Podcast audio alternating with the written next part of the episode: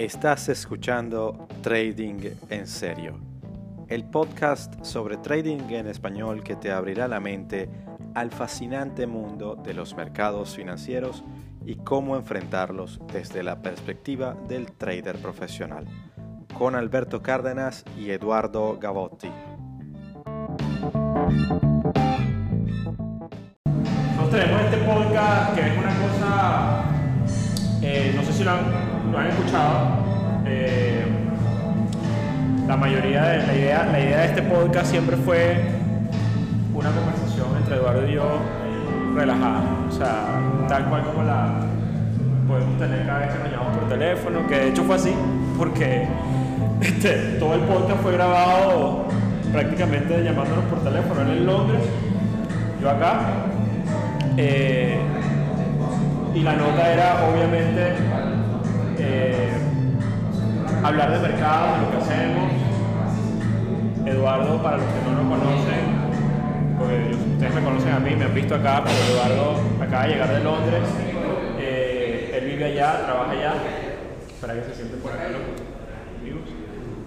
Eh, y es una oportunidad que está aquí y decidimos, decidimos ya que Eduardo vino, vino a Venezuela y él también me lo planteó, bueno, que hiciéramos el lanzamiento de la segunda temporada del podcast, porque tuvimos este experimento, porque al final fue un experimento súper, este, yo no diría improvisado, pero bastante relajado, ¿no, Eduardo? O sea, no fue una cosa que nos planteamos, vamos a hacer un mega podcast o vamos a hacer una cosa del otro mundo, en realidad fue una cosa, vamos a grabar las conversaciones que tenemos entre nosotros eh, de la manera más relajada posible, prácticamente no las vamos a editar, este, por supuesto iban a escuchar a veces groserías, a veces eh, barrabasadas.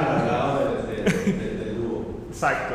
Y eh, la verdad es que nos, dimos cuenta que el formato nos encantó porque eh, es algo más sincero y al final no estamos preparando nada, no tenemos un formato preestablecido para vender algo a alguien o vender un producto o convencerlos que esto es una panacea del trading o la inversión. Más bien, creo que esto es una terapia que nos hemos hecho nosotros en cierta medida porque aquí hablamos también de nuestras desgracias, de nuestras malas experiencias en el podcast. Si lo han escuchado se darán cuenta que hay cuentos. De hecho, hoy podemos hablar de algunos otros, este, de lo que pasó en el año, en este año. Eh, por supuesto, también hablamos de las cosas buenas, positivas, como todo en la vida. Pero eh, en este formato, así como estoy yo, que estoy bien mamarracho, este es un lord, este señor. Este, yo, pero bueno, ayer cargabas una franela de, de Guns N' Roses. Sí, bueno, sabes. Eh, Ponerse bonito para la audiencia, ¿no? Ponerse bonito para la audiencia. Miren, encantado. De hecho, como les digo, no hicimos promoción, no hicimos mayor cosa. Esto es una cosa entre panas, entre amigos, gente muy cercana, eh, con la que y, eh, decidimos además, y, y, le agradezco a Alex ¿no? que nos está prestando estos espacios también para tener esta vista con el Ávila y poder, poder hacer de este podcast, que en verdad es un audio, pero hoy en día hoy acá estamos, bueno, viéndonos las caras y estamos presentes y la idea es que tengamos una conversación amena. Ahora vamos a conversar Eduardo y yo, pero luego obviamente van a participar ustedes y la idea es que nos conozcamos y que podamos compartir experiencias. Tengamos una mañana hablando de mercados, de nuestras experiencias, de la vida, de lo que estamos haciendo. Y bueno, nuevamente, bienvenidos a nuestro podcast Trading en Serio. Eduardo, te doy la palabra para que tú te presentes. Gracias, gracias Alberto. Primero que nada, gracias a todos ustedes por hacer tiempo un día laboral para venir a, a escuchar a Alberto y a mí hablar del mercado, que es lo que nos une todo acá, esta, esta disciplina y esta actividad que, que se vuelve parte de nuestro día a día cuando, sobre todo, queremos cuidar una de las cosas más importantes que, que es nuestro patrimonio, nuestro tiempo y nuestro, y nuestro, nuestro objetivo en la vida. ¿no? Sí. Eh, es casual lo, lo, que, lo que tú comentabas, fíjate, nosotros que sin, sin querer planificarlo mucho y sin darle mucha estructura, ya, ya la primera temporada alcanzó más de 8.000 reproducciones. Tenemos el 50% de la audiencia, evidentemente, de Venezuela, porque somos venezolanos y, y, y porque también, evidentemente, el, el, el, network de cada uno está bastante concentrado en Venezuela, pero nos sigue incluso gente en Israel, gente en el Reino Unido y no solamente mi familia, sino gente en muchas ciudades. La, aplicación que usamos es fantástica porque te permite incluso saber el detalle de en qué la ciudad. En Colombia y tenemos incluso entre los asistentes hoy y damos muchas gracias por haber venido a estar con nosotros eh, desde Colombia, Argentina, Estados Unidos, España, o sea, es, es, impresionante y eso nos da mucha ilusión a, a, seguir. Pero ciertamente esto es algo egoísta. Nosotros hacemos esto para nosotros. Entonces, sin querer sonar antipático, esto para nosotros ha sido una terapia y comenzó, como lo habíamos dicho antes, sin querer sonar muy repetitivo, cuando yo vine una vez a Venezuela y me reencuentro con Alberto, después de haber trabajado juntos mucho tiempo, y comenzamos a hablar y dijimos, chavo, pero hay mucha gente que se puede beneficiar de esto, en el sentido de que, ¿sabes cuántas personas no encuentran eco cuando de repente con su amigos o, conocidos, más allá de las redes sociales, que puedan conversar sobre temas de mercado y que no le digan que, que estás loco o que no piensen que, como, como comentamos, que te estás llenando y que estás despegando respecto a tus amistades o por el lado contrario que estás poniendo en riesgo a toda tu familia. O sea, somos un grupo de personas que estamos conectados por una actividad que ciertamente es muy riesgosa, pero que puede ser muy gratificante y que nos ha enseñado, en algunos casos, en mi caso personal, a veces hasta más que lo que hemos aprendido en, estudios formales. ¿Por qué? Porque es el día a día enfrentándote con la realidad. Y no estamos hablando solamente de lo que diga un libro o lo que diga una teoría, Aquí el mercado respira, se mueve, actúa, toma dinero de tu cuenta, a veces te da y no siempre tú lo devuelves. Entonces, eh, eh, de, eso se trata todo esto. Entonces, nada, Alberto, como hemos dicho, nosotros, bueno. Chamo, ¿y eso lo grabamos? Yo creo que sí. Bueno, me quedé sin teléfono, no importa. este, adelante. ¿Cómo sí, fue? Pero, Habíamos hablado precisamente de, de, quizá como para darle la entrada al 2020. Ok. Eh, ¿Cómo fue en 2019? Bueno, ¿Qué fue en 2019? ¿Qué, arranco yo entonces? Adelante, por favor. Este, teléfono muy bueno, pero estamos grabando, ¿no? Sí, creo que sí. Ok, bueno. Eh, chequéatelo de todas maneras, por si acaso. Así de informal es el podcast, la verdad es que nos los vacilamos igual, fino, Eduardo. Mira, arrancamos te voy a hacer, eh, como siempre hablamos, para con, te hablar con toda franqueza, para mí el 2019 en realidad creo que ha sido el año más duro de mi carrera o de mi actividad profesional. Sí. Eh, de hecho, estábamos en el podcast en la segunda temporada y bueno, había buenas experiencias, malas experiencias. En, en junio empezamos a arrancar los, los, los, los capítulos, pero el overall completo del año 2019, cerrando el año, sobre todo el último trimestre, para mí eh, fue un año de profundos aprendizajes, pero también a nivel personal viví experiencias muy duras, tuve pérdidas muy cercanas de familiares, de gente muy allegada. Eh, eso, sí, no, tranquilo, eh, al final esto, esa es la vida este, y por, por temas de la vida estuvo como muy concentrado, o sea, el 2019 en ese sentido. Y al mismo tiempo fue un año de muy mal performance mío en los mercados, en mi actividad.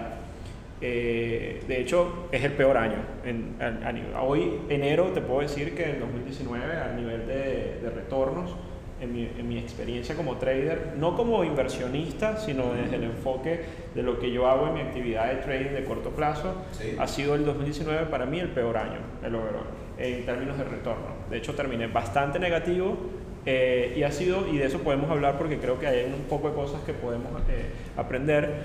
Eh, Pero perdona que te interrumpa un sí. cuando dices que no desde el punto de vista de inversión, sino de trading, es porque también mantienes un portafolio. Tengo una cartera de inversión, sí, en paralelo, pero es, es una inversión pasiva donde hay unos recursos que no son que no es mi actividad del día a día y que no es, eh, digamos que el fuerte siempre ha sido la actividad de trading y este año en términos de retorno ha sido un muy mal año, el peor prácticamente de mi carrera. Tuve un año muy difícil también, que fue el año 2017, que además paradójicamente fueron años espectaculares en el mercado para, para las bolsas en líneas generales.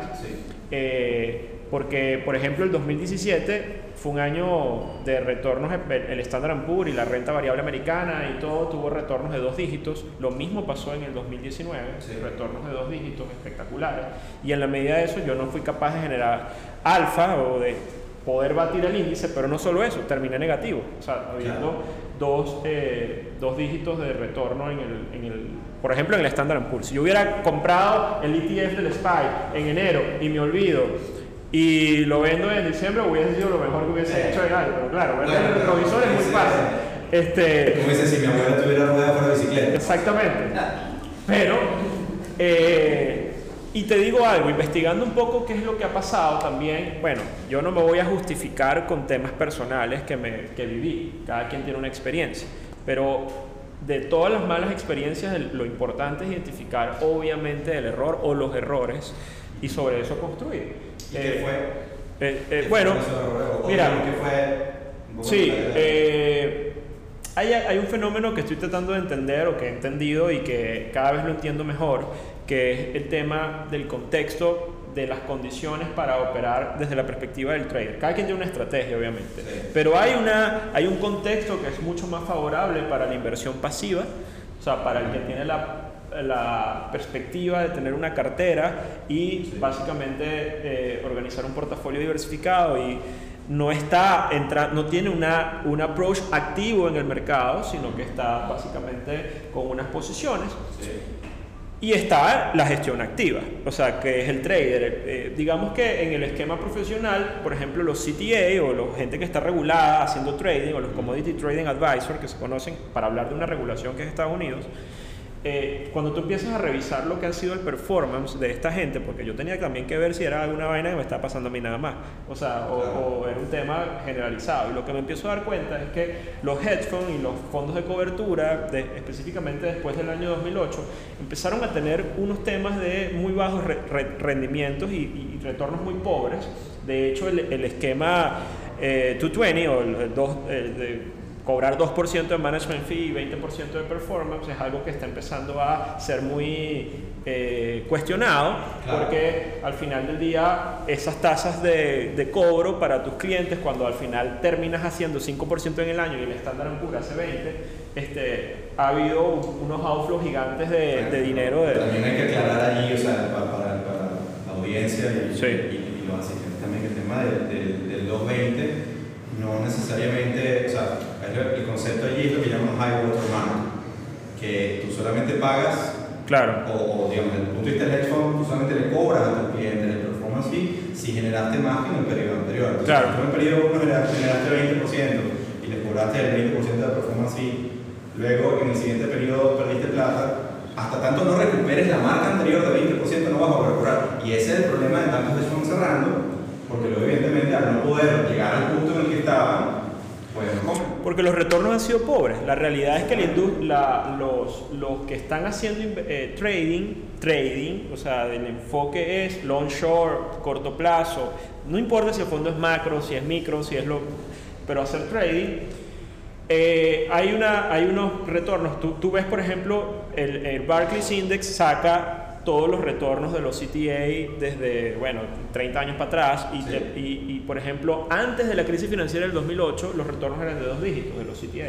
Veía gente que terminaba haciendo 15, 20% al año, mientras que el estándar y la renta variable eh, 8, 9, 10, 12, a veces más al año. Obviamente el 2009 los CTA hicieron 14% en promedio, el mercado se cayó 50, o sea, obviamente Sí. pagó muy bien el tema de la inversión activa en una crisis financiera, pero después de la crisis empezó un tema de que empezó como una escasez de retornos en la, en la inversión activa y ves los retornos muy pobres y la inversión pasiva de maravilla. Vale, en términos... eso- eso es ah, digamos, ese es el contexto. En tu caso personal, en mi caso personal es, yo, empe- yo tengo una estrategia que al final también eh, hay, hay- hubo dos, digamos que ah, en todo el, el reconocimiento de los errores del 2019 no hubo un error, hubo varios, varios errores como hay en todos los años que uno eventualmente ve, pero digamos que el contexto no era un contexto cuando la volatilidad empieza a reducirse de manera perenne y es la acción de los bancos centrales la que lo hace, genera un contexto donde la estrategia uno debe switcharla o cambiarla a un entorno donde la inversión pasiva sobreponderar en un esquema más pasivo de inversión frente a un esquema activo, porque al final del día cuando haces trading activo, bueno, tienes unos costos transaccionales, necesitas oleaje, necesitas movimiento, la volatilidad es tu materia prima. Si es excesiva también es un problema, pero necesitas un entorno de una volatilidad mínima que permite. Y cuando ves, por ejemplo, el retorno de los quants o de la gente que hace trading algorítmico, y eso también ha sido pobre en parte por la ausencia de volatilidad en el mercado. Eso es un factor que yo lo leí tarde en cuanto al, al tema del mercado. Eh, otro factor fue una el tip, la típica vaina de los traders que se enamoran de una posición, eso sí es un error estúpido y pajudo, en el caso mío. Esa es la este, bajadita. Esa es la bajadita. ¿Cuál es ese instrumento que te...? El SP, weón. A mí me jodió el SP el año pasado. ¿Por qué? Porque yo esperaba que el SP corrigiera eh, basado en lo que yo hago, intermarket análisis, liquidez, toda una serie de vainas que al final, obviamente, tú lo aplicas y yo soy analista técnico, o sea, me formé en el tema técnico, soy CMT, al final hay un tema de seguir una tendencia, una serie de cosas, pero bueno, tú también tienes un view de mercado que al final va, va pesando, lo vas construyendo que yo diría que es un enemigo para el trader. Con eso se, uno tiene que luchar. O sea, eh, eh, hubo episodios en los que todo parecía que efectivamente se, se, iba todo a la... Y está el tweet de Trump, y está la guerra comercial, y hubo una serie de elementos que nuevamente, no es para justificarse, porque uno como trader, en verdad, los errores son los errores, pero, pero sí hay una serie de elementos nuevos que me parecen fascinantes, además, porque este, son desafíos que no estaban antes. O sea, el tweet de Trump es un desafío para cualquier operador. Digamos, antes uno puede estar pendiente del calendario económico, de cuando vienen los eventos, pero Trump se le dio la gana de sacar un tweet y decirle al chino cualquier cosa, al final del día genera una volatilidad en el mercado. Y esa volatilidad te pega. Si no está, entonces tienes que estar con alertas también, bueno, ajustarte. Al final es un tema de adaptación. Entonces, el trading siempre, aunque los mercados mantienen sus propiedades, yo no digo que es que los mercados están arreglados, como la, mucha gente también se justifica. Sí creo que están afectados por obviamente la intervención de los bancos centrales y hay una condición, pero bueno, si tú aprendes a leer que esa es la condición, juega ese juego. o sea, tienes que adaptarte. Entonces, esa adaptación tardía te, te, te pesa en el bolsillo fue lo que me pasó a mí. Ahora, una de las cosas que, no, que nos preguntan mucho y que, que, parece trivial, pero son temas que siempre tenemos que, que, tomar en cuenta, es cómo, cómo, cómo sobrevives a ese, a, ese desempeño negativo del año, o sea, cómo, cómo lo... ¿Cómo lo arrastras? ¿Cómo lo enfrentas? ¿Cómo, lo, cómo te lo guardas en el bolsillo y continúas? ¿O cómo lo, cómo, cómo, mucha gente incluso toma hasta venganza de eso? Yo tengo necesariamente que recuperar esto? O sea, ¿Cuál es en tu caso, cómo lo afrontas? Bueno, creo que ese es el tema más difícil. Al final, este, todo el mundo va a experimentar pérdidas. Yo siempre digo que las pérdidas son los costos de este negocio. Obviamente, esto es un negocio, no es una panadería, pero al final, si tú quieres que el negocio vaya, tienes que tener costos. Entonces, la pérdida forma parte. Pero hay que entender, ahí es donde viene el trabajo emocional, porque la pérdida como lo probó Kahneman y Tversky, como está probado por todos lados, tiene un vínculo emocional muy fuerte que te puede afectar y golpear y te puede, hay gente que no sobrevive el tema, o sea, no se vuelve a parar o simplemente decide, ¿sabes qué? Esto no es lo mío, ya aprendí la lección, me dedico a otra cosa y es válido, es perfectamente válido. Este, de hecho, me, o no es la primera vez que me doy un coñazo, pues. Este, me pasó hace también unos 10 años y tienes que pasar un proceso de recovery. O sea, entonces tienes que primero este, eh, eh, sobarte un poco, te puede afectar la salud, a mí me ah, afectó la salud, eh, y luego que te estabilizas y también tienes que entender tu contexto de tu vida, ¿no? Porque yo, yo tuve cisnes negros en mi vida, no esperaba que se muriera mi mejor amiga, que es joven, este, o que pasaran cosas no esperadas por mí que me afectaran. Entonces, bueno, entender eso tienes que recuperar un poco tu entorno, estabilizarte, no intentar que el, show tiene que continuar. O sea, a pesar de todo, no, en el trading es muy delicado porque tienes que tener un equilibrio emocional si estás, estás siendo afectado por eventos externos también, como por ejemplo, bueno, tienes un tema de salud o tienes un tema familiar o tienes un problema con tu pareja, pana, resuelve lo primero. o sea, antes de, no tienes por qué estar eh, metiéndote en otras aguas cuando tienes un poco de temas atrás que te van a llevar a tener igualmente un, un, peor performance. Y después se convierte en un círculo vicioso que se va a retroalimentar y va a jugar en tu contra. Entonces, perdón para terminar de, de cerrarte la idea, hacer una pausa. Quizás lo más importante es hacer una pausa eh, tratar de salir y ver la cosa desde fuera, o sea, que es un ejercicio casi espiritual, Sí. o sea, poder ver la cosa, este es Alberto, esto es lo que hizo, esas son las cagadas que hizo, Sí. este es el contexto, esos son los errores, esto es tomar nota de eso, enfocarte en eso y después va a venir la paz de entender que sí, si hay una estrategia, si no estabas jugando, Sí. si hay un tema de esperanza positiva, si reconoces el error y lo identificas, lo racionalizas y entonces viene la paz y viene el plan de acción, de recuperación, Ahora- que ve- vendrá después. Si de verdad eso te lo da un poquito la madurez de entender el juego, ¿no? Porque de, de- de este contexto, porque de entrada te puedes sacar y decir, ¿sabes qué? No hay manera de recuperarme, lo perdí todo, X, ya, me fui. Así es. Ahora, eso fue lo malo, pero no todo debe haber sido malo. No, no, para nada. Algunas cosas, que, que instrumentos, digamos, te fue súper bien y Sí. hiciste correctamente y te sentiste como que, vamos, sí se puede. Mira, eh, me reivindiqué con el oro, el oro me encanta, este, me, ha, me ha pagado bastante este inicio de año también. eh, ha sido, sí, de hecho dentro de toda la volatilidad suprimida que ha habido, e incluso yo hago FX, hago monedas, las monedas están en mínimos históricos de volatilidad. Eh, y ha pasado algo, algo muy interesante. Yo, los que me siguen, yo tengo un view de mercado nuevamente alcista con el dólar, los que me han leído, el dólar americano, el dólar con el resto de las monedas. Y ustedes se darán cuenta, este inicio de año ha sido muy alcista para el dólar, pero al mismo tiempo alcista para el oro. Y Sí. también muy alcista para los bonos. Entonces, estos tres activos están.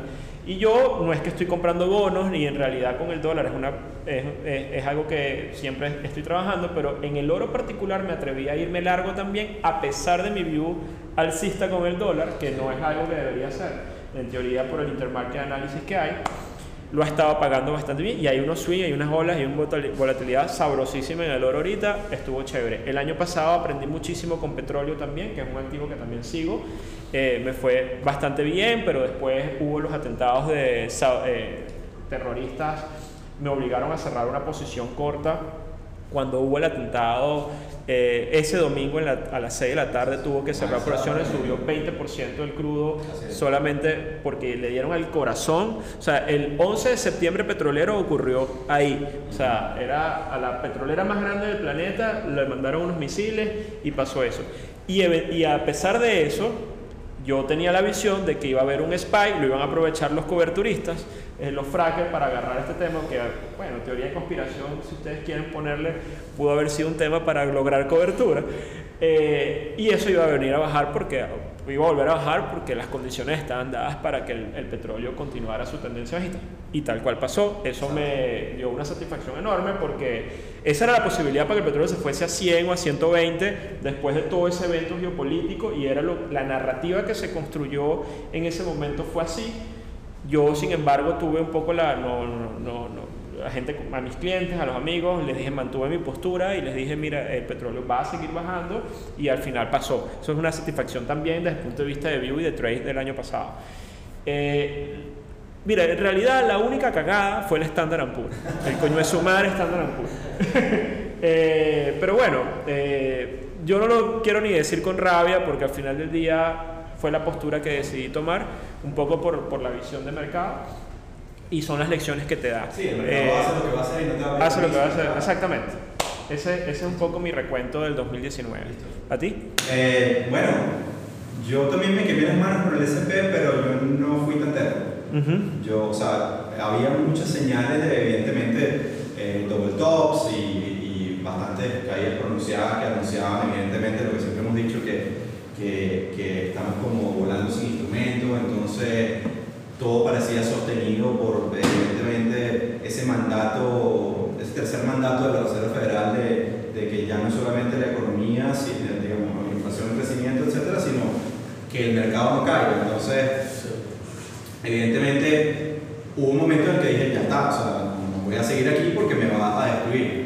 Pero para mí no fue un, un mal año realmente, eh, debo decirlo con Qué bueno, porque- qué bueno. O sea, ¿qué pasa? Yo la forma como hago y tenemos algo en común. Yo también tengo un portafolio de inversión con, con, con Ujú. ETFs, con ETFs, el cual yo uso para competir conmigo mismo. Ujú. Es tu Tengo un benchmark. dinero pasivo, o sea, es mi benchmark, perdón, tengo un dinero pasivo manejado por, por, por un robo-advisor, eh, eh, que solamente es una compañía con la que yo trabajaba. Y yo, incluso desde que comencé a trabajar con ellos, yo les dije, yo hago trading y yo quiero ver si yo le gano. a, a lo que hacen ustedes.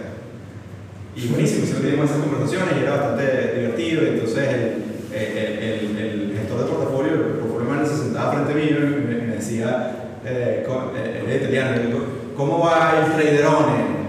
O sea, yo, bueno, eh, a veces me iba bien, a veces me iba tan bien. Pero en el 2008 me fue, me fue bien, a pesar de que los instrumentos pasivos se fueron muy bien. Ellos hicieron mucho, eh, mucho hedging de, de la libre En el 2008, ¿me estás diciendo? Perdón, 2018. No, o sea, en, 2008. Ajá. El año pasado. El año pasado, Ellos hicieron 2019. Mucho hedging del, del, la- de la esterlina. Ajá. Por el tema Brexit. Sí.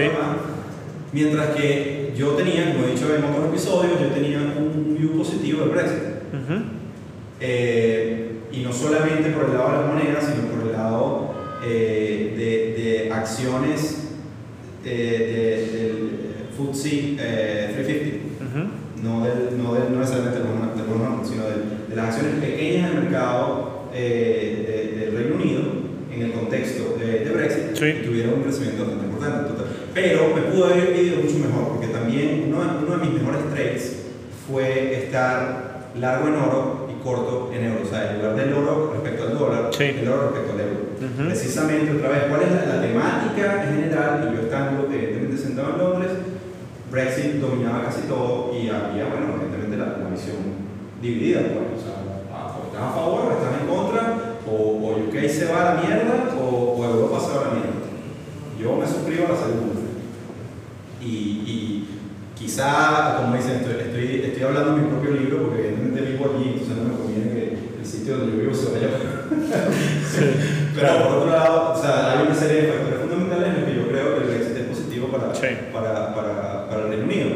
Y, y efectivamente me fue bien. Y entonces, viendo la, la parte negativa me alegro, diciendo si puedes, si puedes tradear eh, oro contra el euro en lugar de contra el dólar, fue fantástico. Buenísimo. Aparte, aparte de, la, de las. ah, de las IPO que te comenté, Sí. fue bastante bien, pero yo estaba volando en septiembre, o sea, yo estaba que decía nada, le decía a mi esposa, cuando vine en vacaciones buenas en, en el 2020, y Haciendo contabilidad mental, y- ¿oíste? Exactamente, y, y entonces te, y te, te lo crees mucho y entonces empiezas ahí a fantasear. Diciembre. Y tal cual fui a vacaciones familiares por, por eh, temas Sí. familiares que tuve en, en noviembre y dejé muchas posiciones abiertas. Cuando volví, eso fue grande. Este, pues nada, eh, al final el año lo cerré positivo, pero te queda ese mal sabor de que te pudo haber, no sé, que dejaste plata sobre la mesa. Sí, te pasó lo que me pasó a mí en el 2018. El año fue espectacular en términos de retornos. El 2018 eh, haciendo trading, dos dígitos arriba. O sea, estaba yo y me acuerdo clarito y hasta lo puse. El 14 de diciembre dije, me voy, cierro la Taguara, eh, me voy de vacaciones.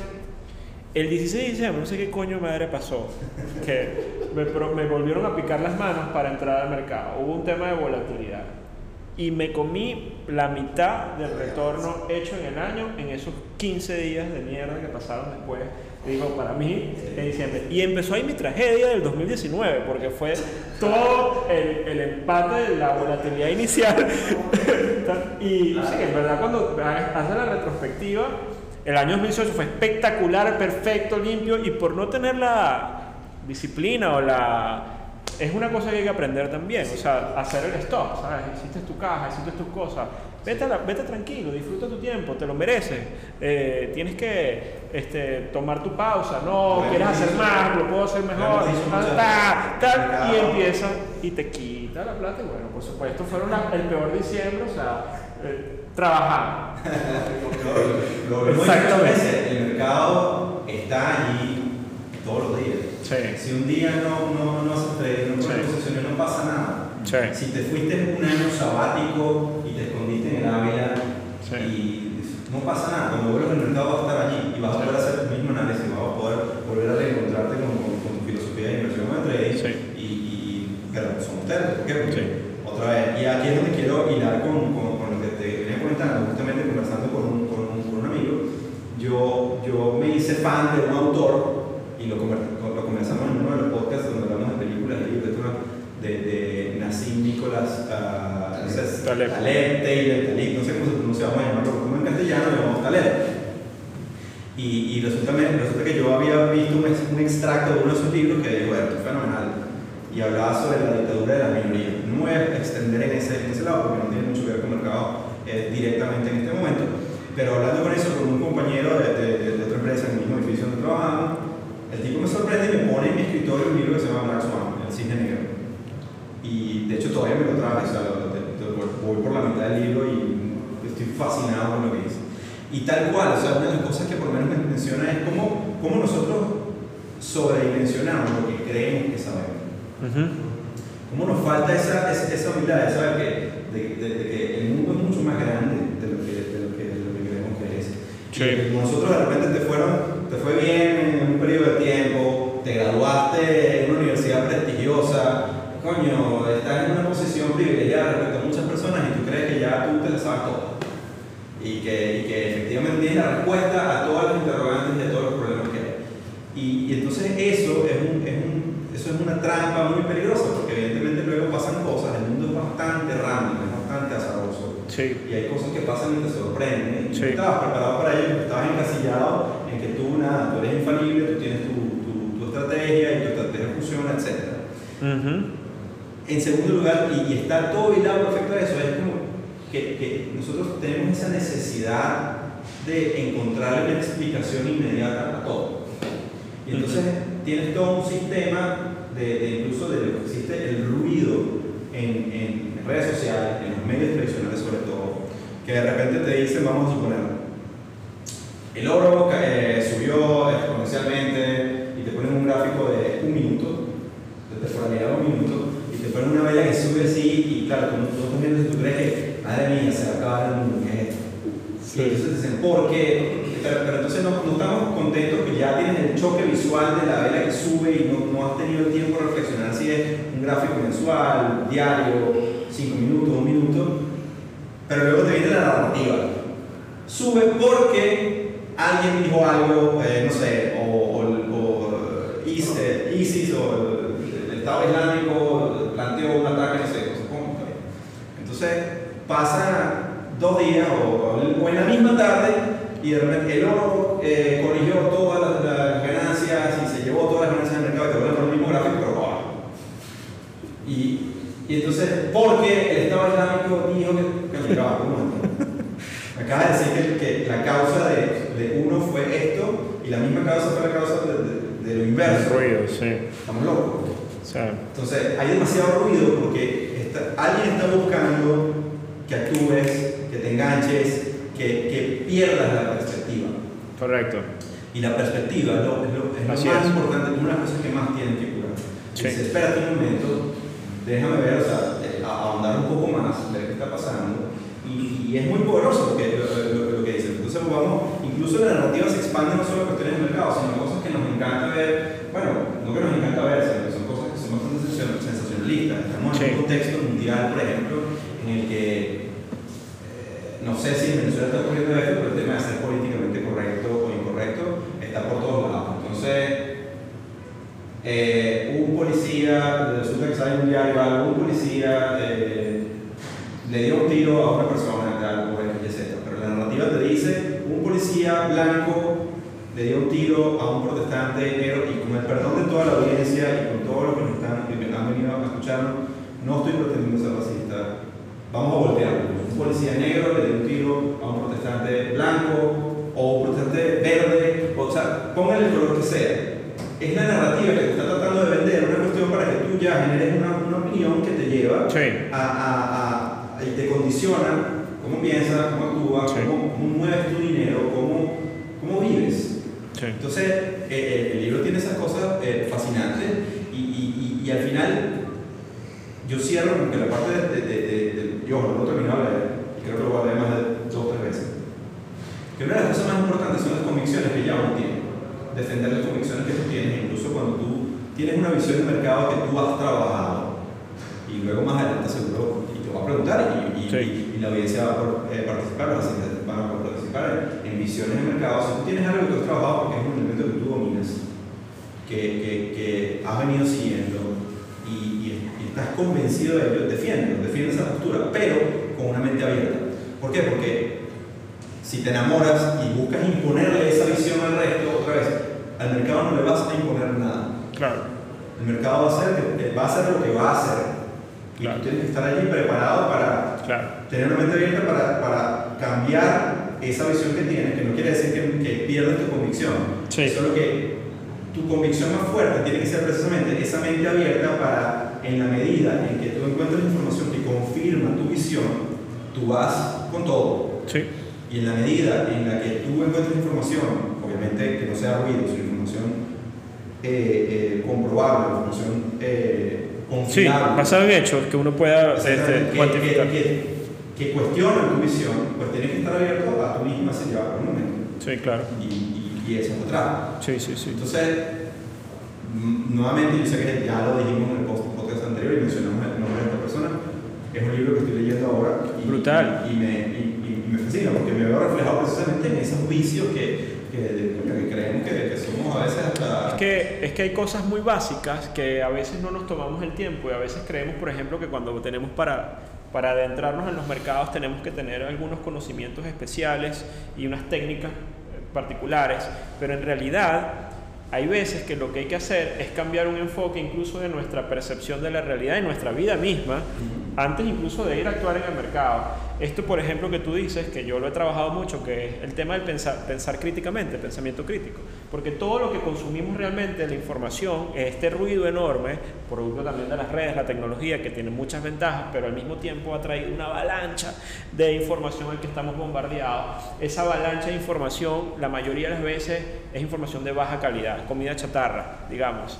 Y entonces, es, uno tiene que adquirir filtros eh, poder surfear todo ese en medio de esa información de baja calidad y luego explorar los hechos, este, que el, tema de la base del pensamiento crítico, que es no consumir opiniones, entender que la mayoría de las cosas que creemos y que pues, quedamos como una verdad, lo que es una opinión de alguien al final del día y que te quieren imponer de alguna forma. Tú también puedes tener tu opinión, obviamente, pero construyela basado no en opiniones hechas por los demás. Lo mismo, por ejemplo, mañana sale un titular donde dice Warren Buffett, Apple es una compañía maravillosa.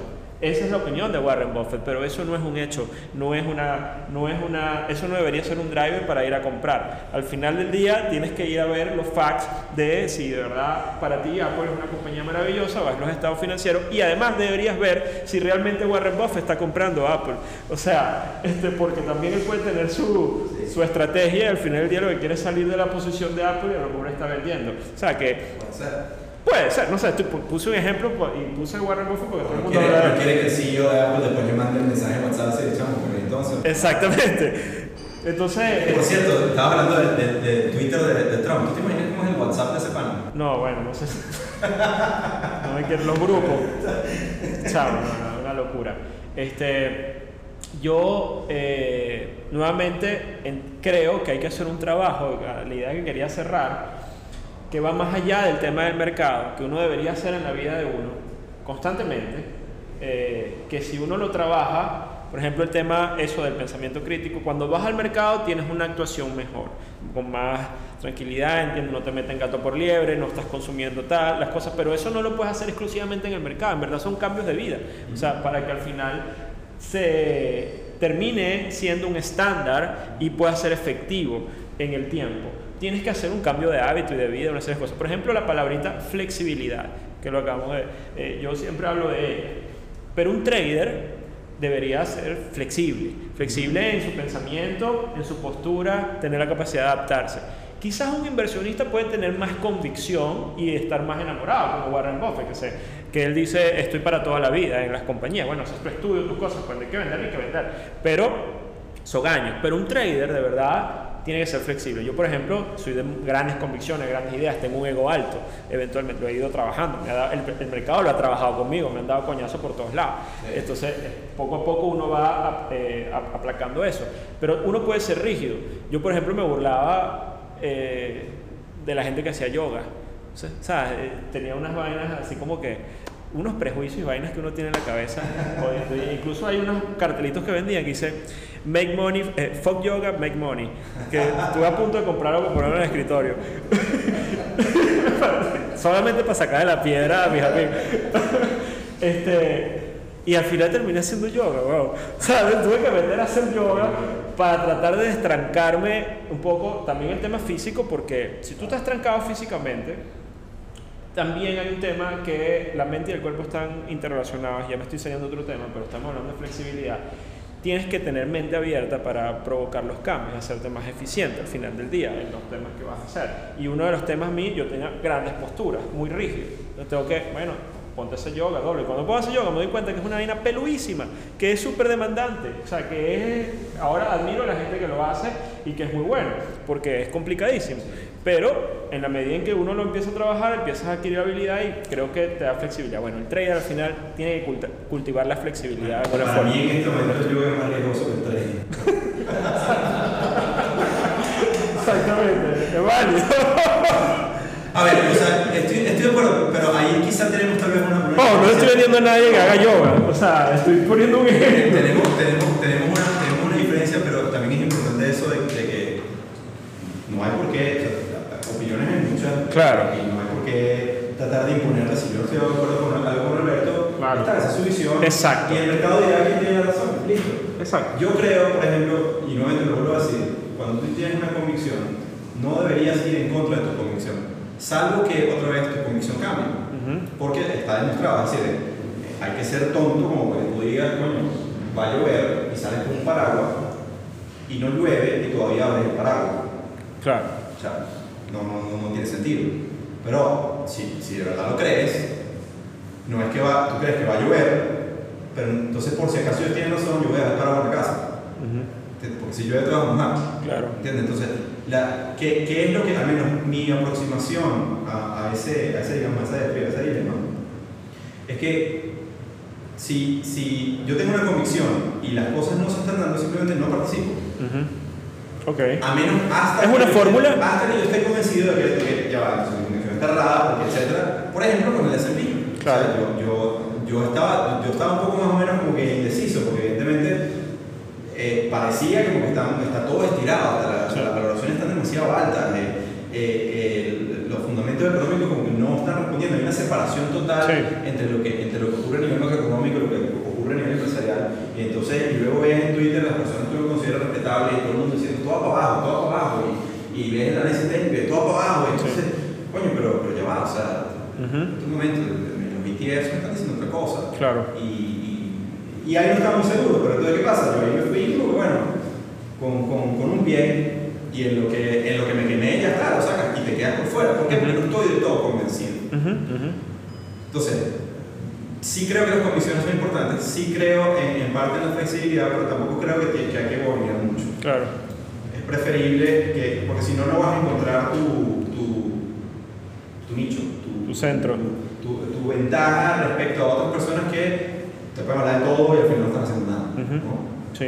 Pero bueno, ya está, en opiniones estamos y eso, el día de mañana, a lo mejor en el 2020, Alberto le mejor que mí y estaremos aquí, Dios mediante, Sí. y yo voy a estar con la cabeza así. Ah, espero que no, bro. Que no, pan. Creo que O sea, ya, ya eh, ambos nos hemos llevado suficiente estado Claro. como para precisamente poder hablar abiertamente de esto. Ojo, nuevamente, y lo he dicho en episodios anteriores, yo puedo decir que me fue relativamente bien en el 2019, pero yo llevé más palos una batería entre el 2015 y 2000 parte del 2018.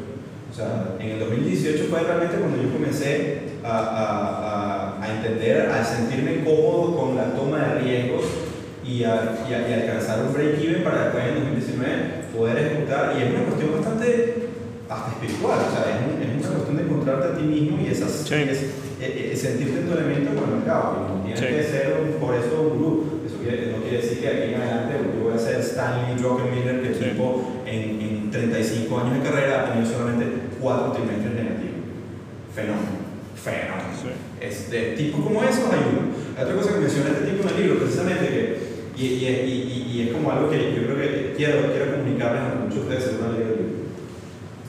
Que típicamente cuando tú quieres meter en este mundo o en cualquier disciplina, tú buscas a los exitosos, ¿no? Entonces, bueno, ¿cuáles son las cualidades de esas personas exitosas? El tipo perseverante, se para a las 5 de la mañana, estudia el mercado, llega a la oficina a las 7 antes que nadie, prepara todo y tal, y hace ejercicio, y la esposa está buenísima, y, y tú sales, y todo, eso es coño, ¿no? entonces tú, caramba, yo quiero replicar todo esto.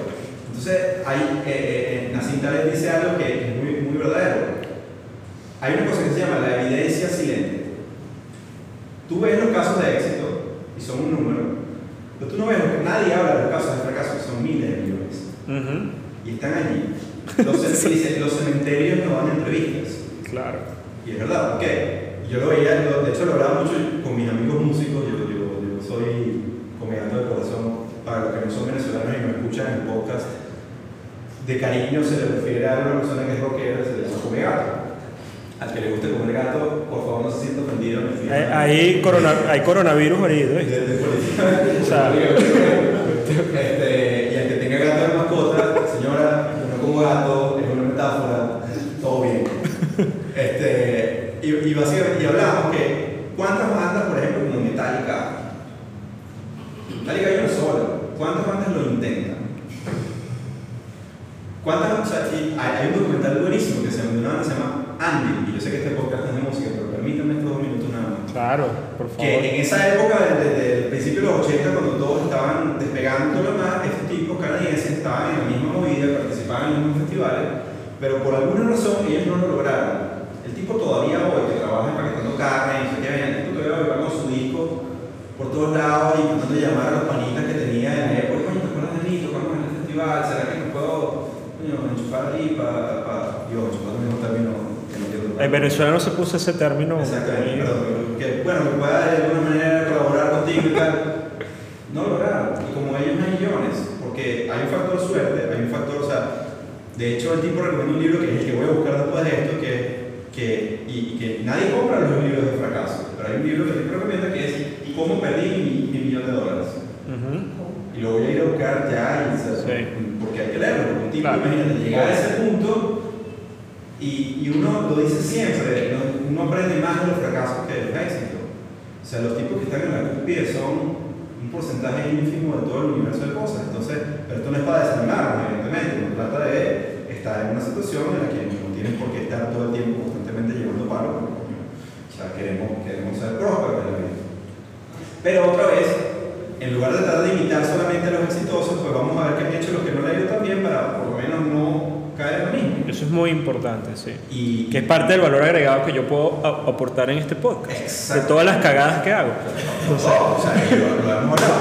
Pero, a ver, ¿y, qué, y, entonces cuál es tu visión, si podemos, para, el 2020, sin, sin dar mucho detalle, porque aquí la gente hace su tarea, pana. Sí. Pero, sí. ¿qué ves tú? Bueno, de mercado, bueno, en verdad... Eh, yo sigo con mi, con mi visión un tanto terca de que, de, de, de que estamos en una situación un tanto sí hay una situación inédita en algunos, en algunos aspectos. Bueno, tenemos tasas de interés más bajas de la historia, tenemos este, tasas reales negativas como nunca habíamos visto en el mercado, pero al mismo tiempo un crecimiento de deuda enorme en las economías también desarrolladas. También hay temas, una volatilidad suprimida de una manera importante, por ejemplo en el FX, que yo no sabía, que es el mercado más líquido, más grande, la volatilidad está en mínimos históricos. O sea, no es un tema de que el VIX o de tal, sino es verdad, hay un fenómeno en todos los asset class donde la volatilidad está suprimida y eso en parte explica la búsqueda de otros activos, por ejemplo las cripto, otros traders que salieron a buscar dónde hay volatilidad para ir a tratar de hacer algo.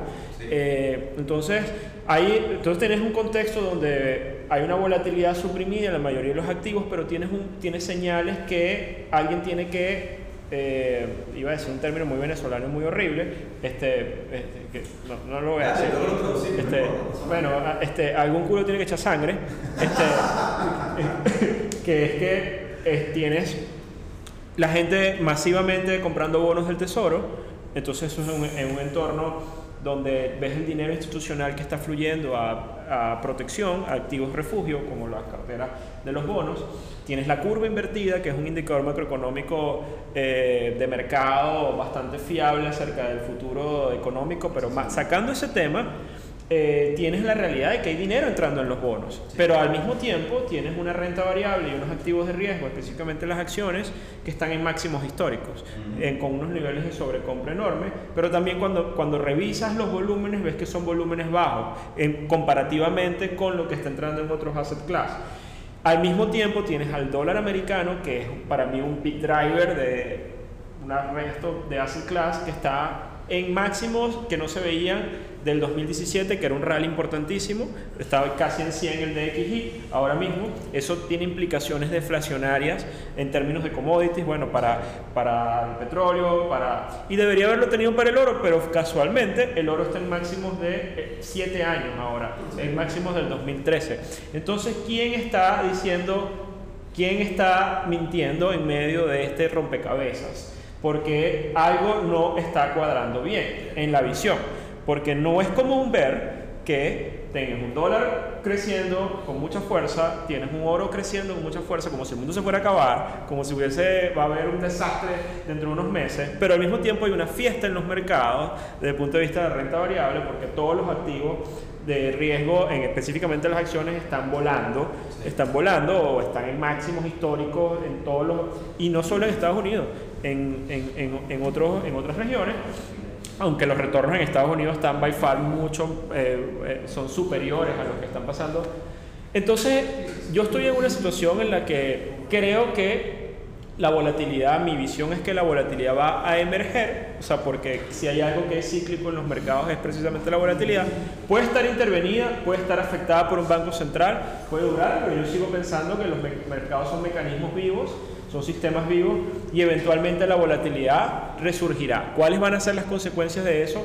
No me atrevo a, a proyectarlas, pero mi visión de mercado es que ahora mismo, ahora que está pasando este cisne negro, el coronavirus, que está afectando, más allá del tema de las muertes, porque en verdad se ha muerto casi nada, o sea, no es para despreciar el tema, pero son 2.000 personas, eh, suena horrible como lo digo, pero, pero son 2.000 personas en dos meses y la verdad es que en Venezuela matan a más personas este, por la inseguridad en tres días.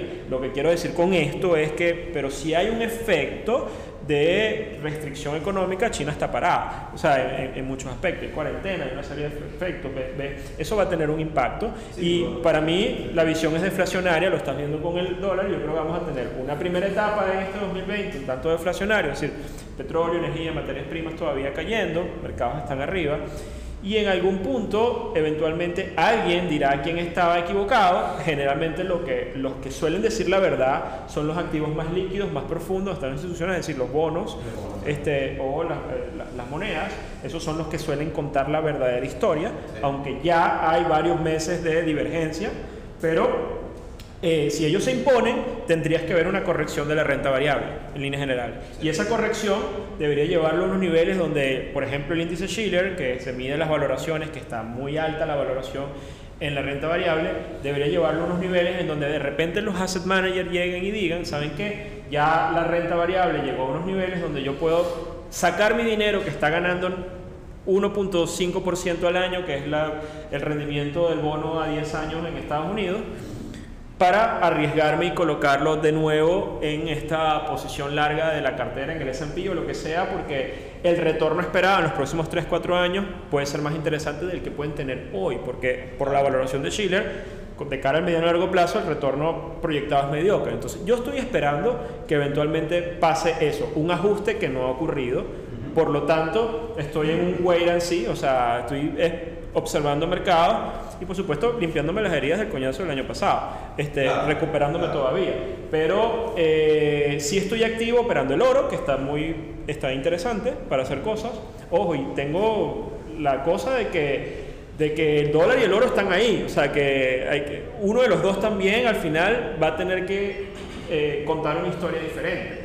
O el dólar corrige, o el oro se, también se tira una, caída. Esa es un poco mi visión.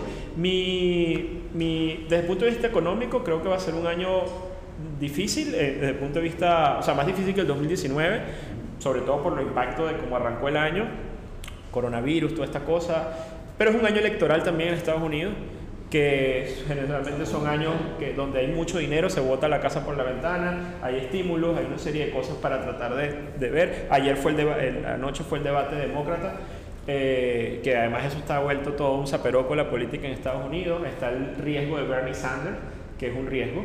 O sea, el mercado lo pondera así. Se lanzó Bloomberg, por cierto, que es Bloomberg, Bloomberg, lo que todos conocemos, hemos manejado terminales Bloomberg y ayer ponían Bloomberg Terminal porque, porque le dieron palo por todos lados en el, en el debate. eh, pero el tipo se lanza como una alternativa para rescatar, que no gane Sander, que no sé qué, que va a hacerle contrapeso a Trump. bueno, hay toda una narrativa ahí y bueno, al final a mí me parece que lo han hecho muy mal todos, o sea, no me voy a caer en el tema político, pero hay un riesgo, hay un riesgo político. Este, la polarización que hay en Estados Unidos es grande y en el resto del mundo. Eh, entonces ahí hay variables que hay muchos elementos como para que ocurran eh, temas que puedan desencadenar algo desde el punto de vista de volatilidad. Mientras no pase, lo que hay que hacer es estar tranquilo y seguir con las tendencias que están vigentes, no ponerse a inventar mucho, pienso yo. Y hoy un último consejo, mi visión, para gente que no ha hecho nada de mercado y que está pensando en meterse. Yo soy de la idea que esta es una etapa peligrosa para entrar al mercado. Ahora, esta es mi, mi idea personal. Y yo les recomiendo a las personas que no han entrado nunca al mercado y que están pensando en meterse ahorita en un portafolio de acciones desde la perspectiva de inversión. Mi, mi, idea es que estamos muy caros este, y eventualmente eh, el, el, retorno puede ser medio, ojo, puede seguir subiendo, no hay problema. Pero y si saben meter a hacer trading, están entrando en un contexto de volatilidad muy suprimida, donde al final del día también, cuando emerja, puede generar problemas. Entonces, mi consejo aquí es poner a prueba la paciencia un poco de seguir estudiando el mercado, pero esperar que haya algún evento de tipo ajuste o algo un poco más como un switch que llamo yo como un reset. Este, no estoy hablando de una crisis financiera ni nada este, de apocalíptico ni nada del otro mundo, sino ciertos ajustes que eventualmente pueden ocurrir porque todo parece que está como jalado en, en niveles extremos y que lo hagan con mucho cuidado, porque a mí me parece que el contexto actual es peligroso, o sea, en el, en el, en el, en el mercado. Total, total. O sea, yo no, no, no, no, no o sea, vuelvo al, al, punto, mi, mi idea es que valoren ahorita las cosas que son importantes como el efectivo, como tener, resguardar el dinero, como entender bien dónde, dónde colocar los activos y bueno, explorar, entender y cómo no, pueden hacer trading, pero entendiendo que el contexto no es, está peligroso. O sea, esa es mi, mi idea. Vale, vale. Bueno, por mi lado, a ver, yo lo resumo de esta manera yo, yo creo, o sea, lo tocaste bien la parte de, de, la elección presidencial de Estados Unidos. Sí. O sea, estamos hablando de, de, sin aventurarme a decir quién va a ganar y todo lo demás. Claro. Pero creo que... que perdón, que el consenso es que gane Trump. Exactamente. O sea, ese es el consenso. Y, y, y, a ver, bueno, ya, ya lo digo, yo creo que eventualmente va a ser eh, Trump su segundo mandato. Y, y, y el, el primer mandato de Trump ha estado caracterizado precisamente por ese tema de decirle a la Fed, bajo mi mandato, el mercado accionario no va a caer.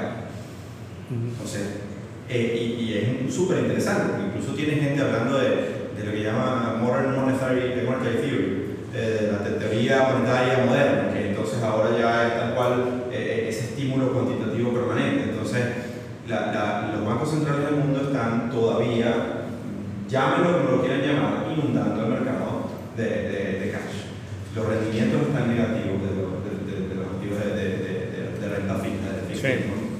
Evidentemente eso hace que la gente vaya a activos más riesgosos y, y, por el otro lado, como hemos hablado, todo el tema de las valoraciones estiradas, como decía uno de los, uno de los, de los que yo más admiro, que, que aunque las cosas todavía no han caído, se empiezan a ver las fisuras. Entonces, lo más prudente que puedes hacer es no es que vas a ir en contra porque si tú eh, intentas pillar eh, el tope o el como, como el dicho que dice que, que, el que le gusta agarrar abajo también con los dedos sucios.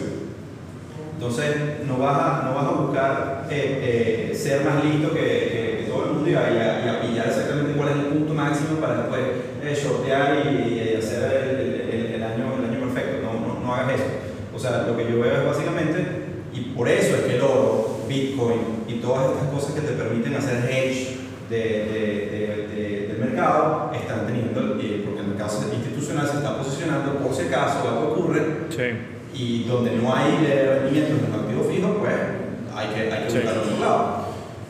Eh, eso, eso por un lado. Por otro lado, la, la, evidentemente sería Brexit, pero estamos en el año de transición y comienzan las negociaciones de Reino Unido con cada país de la Unión Europea para ver cómo van a quedar. Volviendo un poco el tema de, los, de los tratados comerciales con Estados Unidos, también bajo Trump tienes unos tratados comerciales ya avanzados con China, tienes tratados comerciales con varios países, que si Trump no es el presidente, pues puede ser un catalizador para que toda esa cosa se vaya para abajo, vuelvan unas renegociaciones distintas. Nadie, ningún presidente de la historia dice, ok, lo que hizo el anterior está bien, yo lo voy a continuar. Cada uno quiere poner su sello, cada uno quiere poner su imprenta y decir, mira, yo Sí. soy el que, el que va a salvar esto, y eso generalmente tiene consecuencias muy negativas.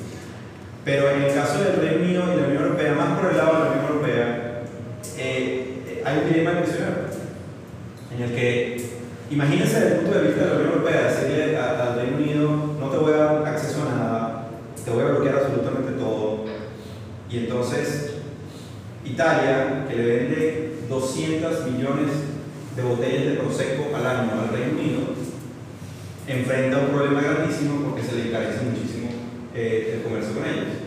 Entonces, Italia va a Europea y dice, pero tú estás loco, estás matando a mis productores, en este caso de Prosecco.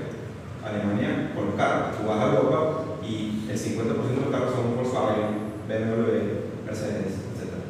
Tú, o sea, industria farmacéutica, you name it. O sea, hay absolutamente todo un conglomerado de cosas que, donde ahorita el Reino Unido creo que tiene, de otra vez estoy- hablando de mi visión de lo que comen- comentaba antes, pero es mi visión.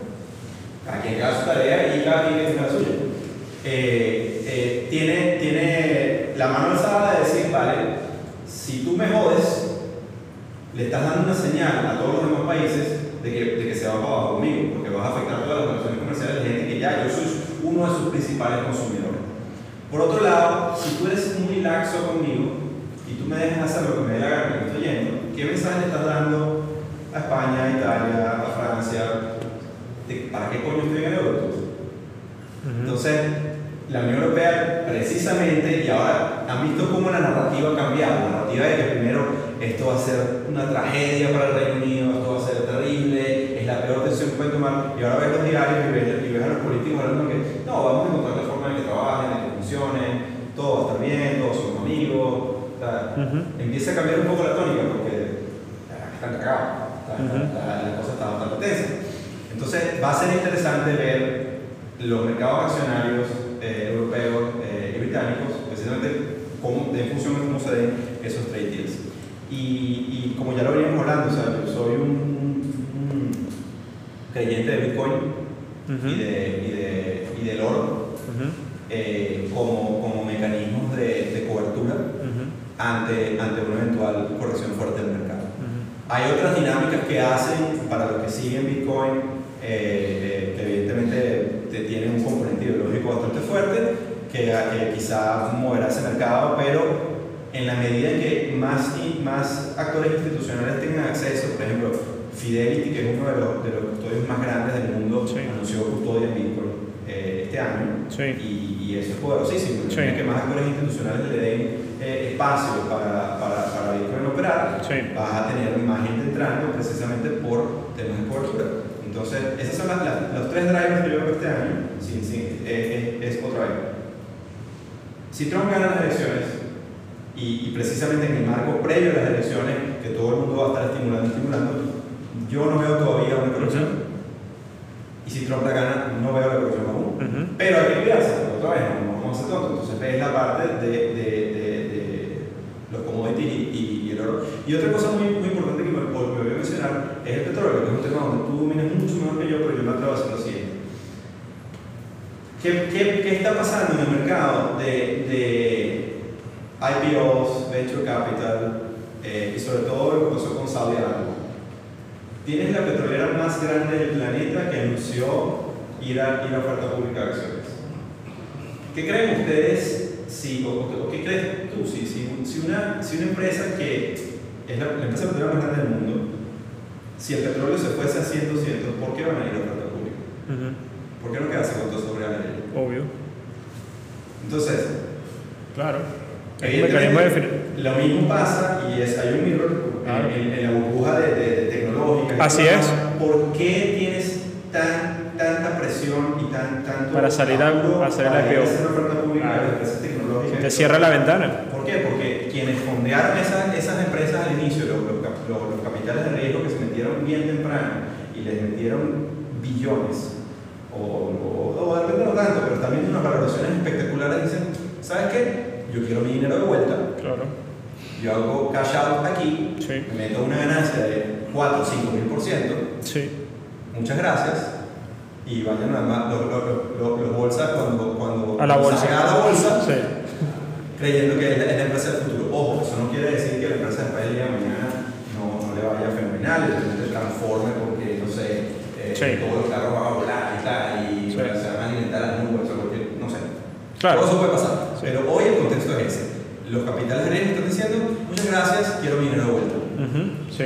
Y- Eso es una realidad, eso es un fact. Y en, el, y en el caso, y en el caso de Saudi Aramco, que no es que quiero mi dinero de vuelta, es como que, mira, ¿será que la fiesta se acabó? Sí, porque además previo a eso lanzó la emisión de deuda más grande. Exactamente. O sea, eh, hubo un tema de, finan- de vamos a agarrar y eh, eh, este, financiarnos ahorita y obviamente sacaron el tema. Y fíjate que, por cierto, el- el- la acción de Saudi Aramco está por debajo del IPO, de- de- ya está en mínimo este, en la cotización.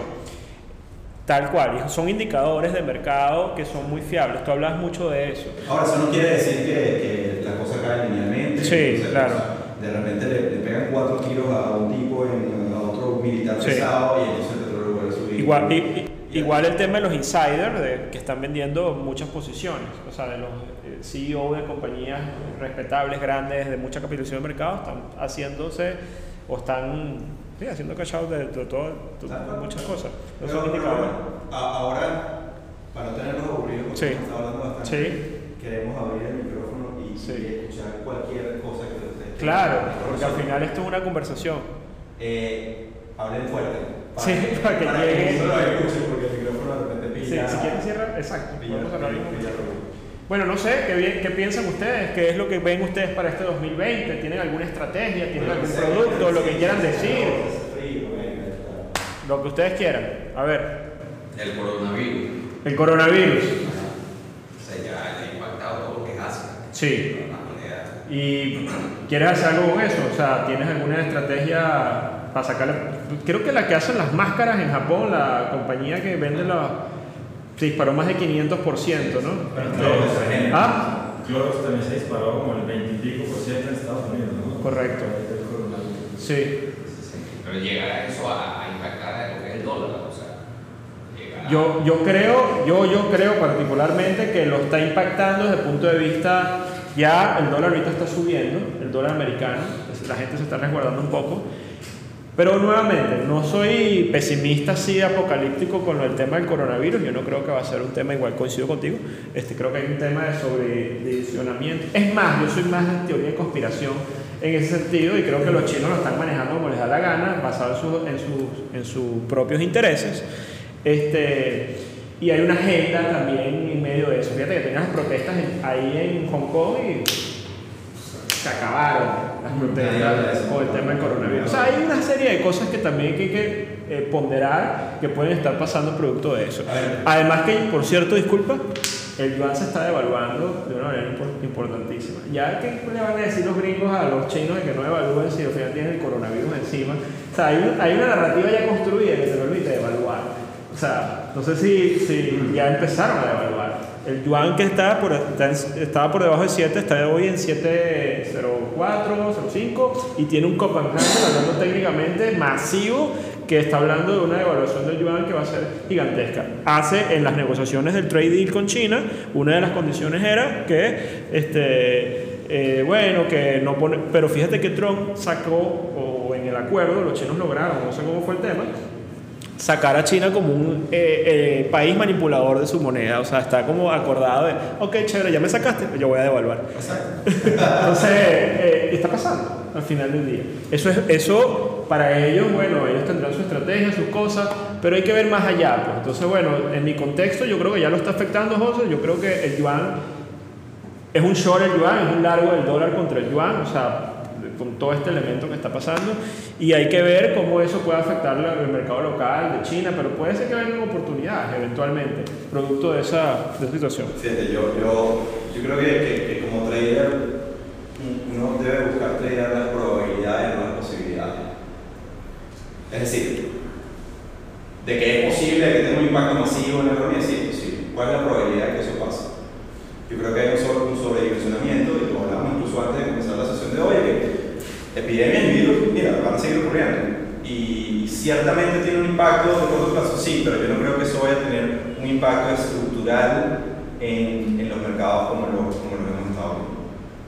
Obviamente, tengo que poner la plata en lo que estoy diciendo y luego que el mercado me diga si tengo la razón o no. Claro, pues. Pero el punto eh, que yo veo es, ah, otra vez, el tema del coronavirus es, un- es una discusión entre posibilidades versus probabilidades. Y, y yo creo que la gente está exagerando probabilidades. Creo que- porque otra vez hay toda una narrativa y todo un mediatismo que, que no estoy convencido de que a nivel institucional estén comprando de esa manera.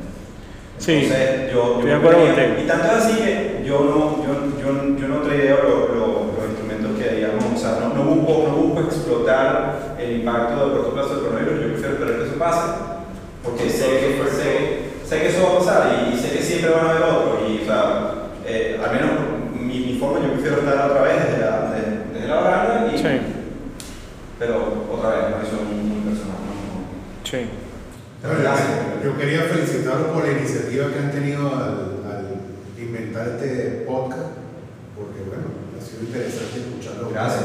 Gracias. Antes que nada. Y fíjate tú que el mercado no cree en el coronavirus, que a raíz de la noticia de que Apple iba a tener problemas en el despacho, cayó un montón de puntos, pero ayer lo recuperó. El mercado como tal no está creyendo en la narrativa del coronavirus. Sí. Tampoco tenemos ese aspecto, eh, no sabemos qué población está atacando el coronavirus, las condiciones particulares de China sanitarias, si ataca más a la población de adultos mayores, que son los que fallecen con más facilidad con, Sí. con este tipo de neumonía. Pero en resumen, pienso que el coronavirus no, Sí. no sabemos tampoco la, la tasa de mortalidad fuera de China. Hay- Sí, la realidad es que sabemos menos de lo que creemos que se Exactamente. Hay una narrativa que además nos están contando los chinos, ¿no? O sea, eh, que tampoco es que sea muy. Sí, si tenga una credibilidad China, enorme. otra vez. No es para nada. no, exacto. Pero bueno, el Partido Comunista Chino, no, no los chinos de nacionalidad china. Claro, claro. obviamente hay un régimen, y puedo hablar así porque lo- también ocurre en Venezuela y ocurre, y, y obviamente la credibilidad es, es- es poca. Pues. Sí, sí, sí. O sea, yo tengo una pregunta, aunque no tiene nada que ver con todo el coronavirus, que me si me pueden explicar qué es esto que llaman los repos, las Mm. repos, que no, no entiendo bien, eh, en muchos foros americanos hablan Sí. de, de que la FED alimenta con repos. Sí. ¿De qué, se, ¿De qué se trata eso? Un, un, un repo es lo que llaman un, un, un acuerdo de recompra de, de, de entonces, eh, repurchase agreement. Que, que, y ahí tienes repos pasivos y repos activos. Que tú básicamente le prestas bonos a, la Reserva Federal o ellos te prestan a ti para tus balances, para básicamente cuadrar tus balances de una forma u otra. Empresas e instituciones pueden participar en el mercado de repos para balancear sus cuentas antes de si yo pago impuestos, etcétera. Eso incluso se hacía aquí en Venezuela bastante. Es una, es una de las funciones de, de, de los bancos centrales para, eh, para, para básicamente su- en su función de regular la liquidez y, de, y, de, y, de, y de hacer política monetaria. Entonces, pero ¿qué pasa? Que, que el- nuevamente tienes, tienes, tienes una situación donde la mayoría de los instrumentos de renta fija en el mundo están dando rendimiento negativo. Pero entonces tienes una, una- un posicionamiento súper agresivo en bonos de tesoro también, porque la gente lo está viendo como, como, como un safe haven, como un, un sitio seguro para, eh, eh, como, como decía Raúl Parker, eh, compra bonos y usa diamantes.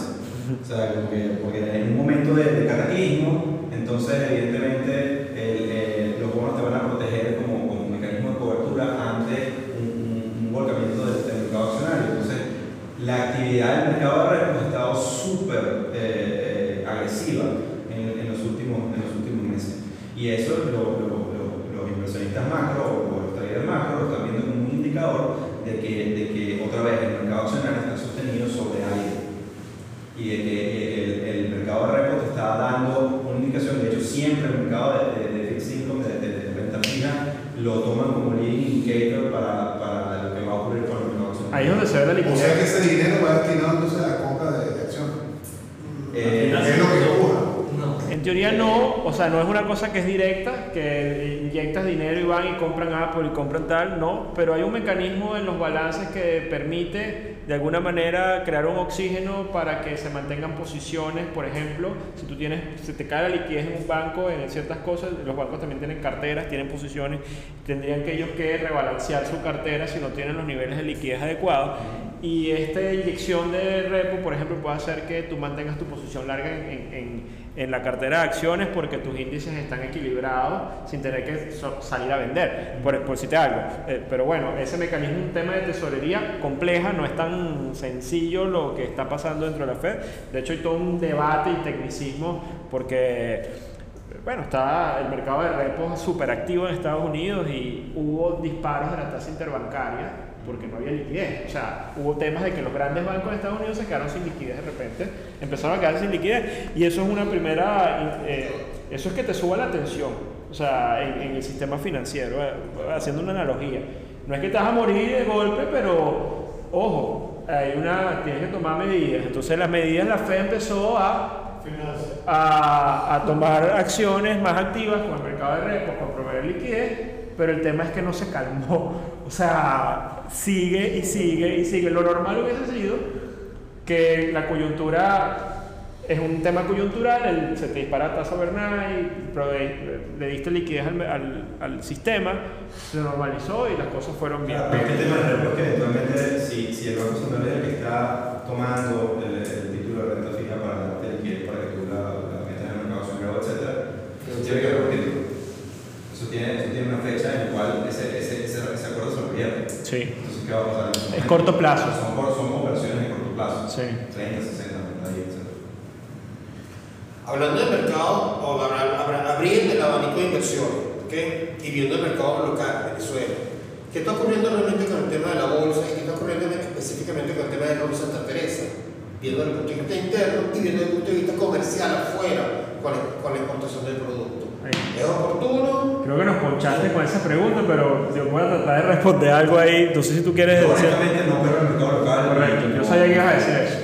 Este, sí, este, yo tampoco, o sea, para serte franco, yo no soy un, un trader activo de la Bolsa de Valores de Caracas, pero sí la sigo de alguna manera. Entiendo que la Bolsa de Caracas ha, ha tomado protagonismo en los últimos meses porque también los retornos que se publican al final de año en el índice bursátil de Caracas son espectaculares en términos nominales, pero cuando los llevas a son retornos en bolívares, cuando llevas a dólares son retornos, este, eh, en algunos casos, bueno, no, no lo voy a calificar, pero no son esos retornos. Entonces, con el tema de Ron Santa Teresa, ahora se está, hay, están buscando mecanismos, o sea, ellos están ahora eh, emitiendo, quieren emitir deuda en dólares, se abrieron unos mecanismos para permitir a las empresas localmente en Venezuela, entendiendo que aquí hubo durante muchos años un control de cambio, que ahora no sabemos qué tenemos realmente en Venezuela, o sea, no hay control de cambio, pero hay una, lo que es un bochinche, pero bueno, eh, eh, en este contexto, eh, Ron Santa Teresa se está buscando capitales, hizo esta emisión de acciones para financiarse, obviamente están apostando al país, o sea, eso eh, por un lado es positivo, muy positivo que tengan esa, esa visión. Eh, sin embargo, yo como desde la perspectiva de darte una recomendación de si es bueno, si es malo, si hay que posicionarse, no me atrevería a dártela porque de- desconozco realmente los planes y lo que están ahí, no estoy activo allí, eh, pero si hay una compañía en teoría dentro del contexto del índice bursátil de Caracas que pueda ser más resiliente, puede ser Ron Santa Teresa, porque el otros, los otros sectores, por ejemplo el financiero, me parece muy vulnerable dentro del contexto. O sea, si mañana Maduro decreta y nacionaliza la banca y se acabó. Pero, este, eh, Pero, que final, yo ciertamente dije, no, pero el mercado local, pero una de las cosas que yo considero cuando, cuando, y porque creo que hay que considerar cuando evalúas ese tipo de cosas, es solo un mercado y estás hablando de repente de un, un instrumento o una serie de instrumentos en particular. ¿Cuáles, ¿Cuáles son tus riesgos, no solo de precio, Sí. que ahí es donde ves la oportunidad, pero tus riesgos de contraparte, de custodia, de que efectivamente puedas liquidar esa, esa inversión?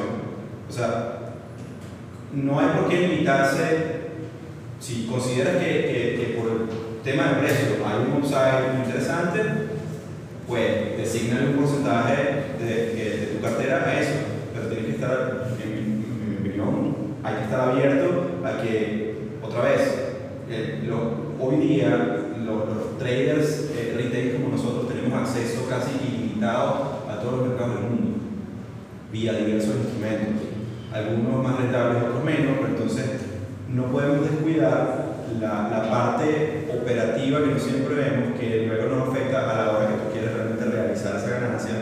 Y, Sí, bueno, básicamente la liquidez, la liquidez es muy pobre. Tú sabes que, Sí. que yo consulté con una persona y me dice que parte del problema de la bolsa de Caracas es que hay una revalorización de activos en dólares, porque claro, construir una planta en dólares cuesta una fortuna. Ujú. Y por eso es que ha subido mucho la- las acciones de la bolsa. Ujú. Pero es una burbuja, porque a la hora de vender la planta o de vender el activo, no te van a pagar.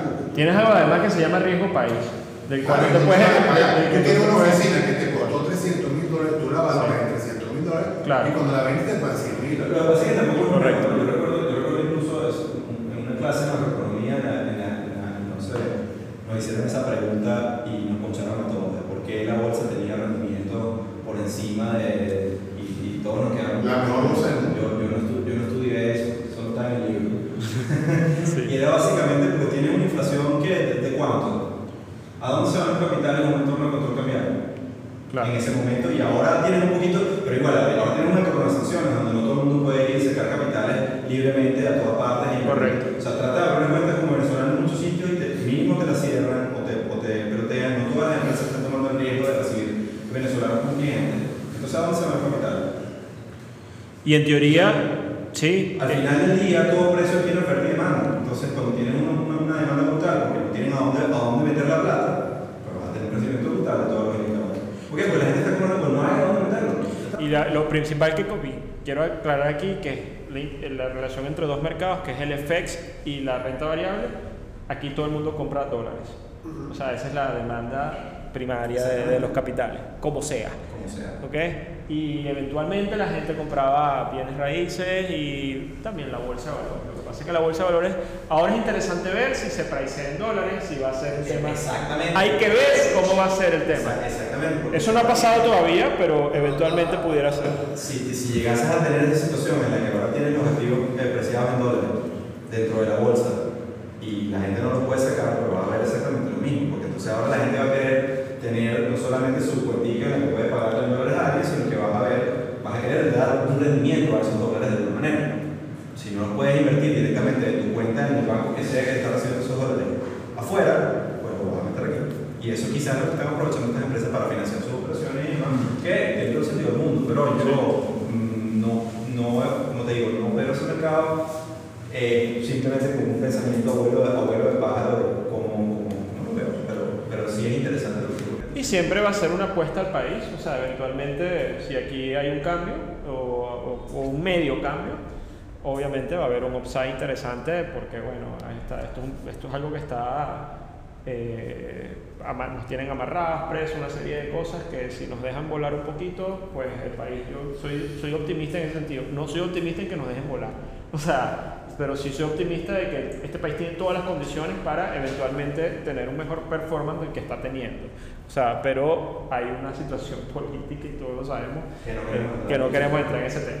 Este, a ver, Alex. Sí, cambiar un poquito el, Sí. el contexto, este, yo lo veo muy obvio por todo lo que ha ocurrido el año pasado, y como ya ustedes lo mencionan, este, para mí es muy importante el evento de la elección en Estados Unidos, desde el punto de vista de oportunidades que se puedan aprovechar. Sí. Sobre todo, este, yo, yo creo que Trump este, está creando una burbuja alrededor de, de su candidatura, en el sentido de mantener los mercados inflados. Y mientras él sea presidente, eso va a continuar. Entonces, yo creo que ese, ese- ese puede ser perfectamente una oportunidad que se puede explorar, de- de mantenerse largo en ese mercado. Todavía hay elementos técnicos que lo, que lo sostienen, la tendencia se ha mantenido. este, desde el punto de vista de, de los retrocesos que han habido siempre han sido ocasionados por noticias, aunque yo sí veo que hay elementos estructurales que tú has eh, mencionado, eh, Alberto, importantísimos que nos dan una idea de que es un contexto inédito desde el punto de vista económico y de, de- los distintos actores que están trabajando en el mercado. No, no hay todavía señales de que ese mercado se desinfle. Claro.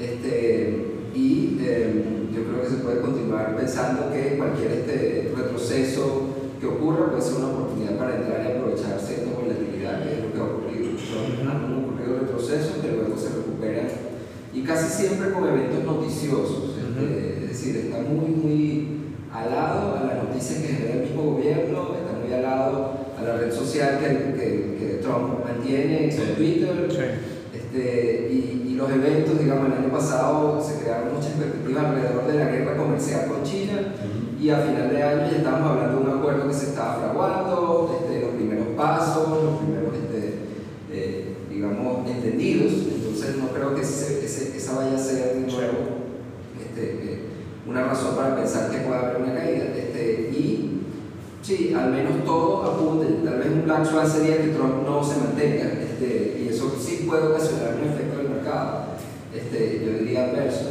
este, pero en este momento creo que él está generando un gran sesgo al alza en ese, en ese mercado, aunque estructuralmente tengamos razones para pensar que no es sostenible por mucho tiempo. Es decir, ellos van a seguir inyectando liquidez al mercado lo más que puedan para mantener la promesa de que ese mercado no se va a corregir, no va a corregir mientras Trump se mantenga como presidente. Sí, Gracias. gracias Alex. ¿Consideran ustedes que el SPX, el Nasdaq y Tesla son una parábola? Y menciono el caso de Tesla porque lo que ha hecho Tesla tiene más capitalización de mercado que General Motors, que Ford, que, que, que Macy's, ¿no? O sea, una cosa insólita. ¿no? Ujú. Entonces, si es, si es considerado ustedes una parábola, en algún momento tendrá que corregir. Bueno, pero ahí eh, yo, yo creo que Tesla, a nivel técnico nada más hablando, más allá de las valoraciones, que está clarísimo que puede estar inflado todo esto, mira, uno de los elementos más complicados de operar son las, las burbujas o los, los movimientos extremos del mercado, ya sea parábolas o sea sobrecompra extrema. Son complicadísimos porque por un lado te dan una señal de algo, pero al mismo tiempo ellos ocurren en el calor de un sentimiento extremo. En el caso de Tesla, por ejemplo, este señor Elon Musk, todo esto, ya ha habido como una... Tesla era la acción más shorteada del mercado durante un tiempo, durante mucho tiempo, ¿ok? Y reventó obviamente a, a todos los, los que estaban shorteando. Pero también se hizo muy mediático y al final ya hay gente, por ejemplo, vi un señor en Twitter que estaba contando que llegó a su casa y entonces el hijo le decía, papá, ¿por qué no compramos acciones en la bolsa? Tal, sí, ¿qué acción quieres comprar? Tesla. O sea, y eh, ya como que hasta los... Bueno, obviamente es muy... El, el tipo hace cohetes espaciales, los carros son espectaculares, las na- todo parece en naves, hay toda una, toda una narrativa que el tipo es Iron Man, pues, o sea, el- el tal cual de la película. Musk, es- eh, exacto, eh, quiere ir a Marte, o sea, entonces, bueno, eh, fue muy fácil, en mi opinión, Sí, sí, sí. que también se genere alrededor de Tesla un sentimiento que está generándose ahí. Hay gente que odia a Elon Musk, pero hay gente que allá es un culto, ya es un tema este, tal. Y todo eso genera una, puede tener unos impactos en los precios, eh, digamos, efectos manada, una serie de cosas que pueden empezar a ocurrir que generan esas distorsiones. Mi opinión es, ahorita con Tesla yo ni la toco, tal cual como está. O sea, si no entraste antes, si no tuviste una visión de estar largo, lo que sea, en este contexto donde ya es evidente que, no, que está haciendo un comportamiento anormal, anormal porque está, está a desviaciones estándar de lo que es normalmente el movimiento de un activo, yo no hago nada, ni siquiera intentar shortearla, ¿ok?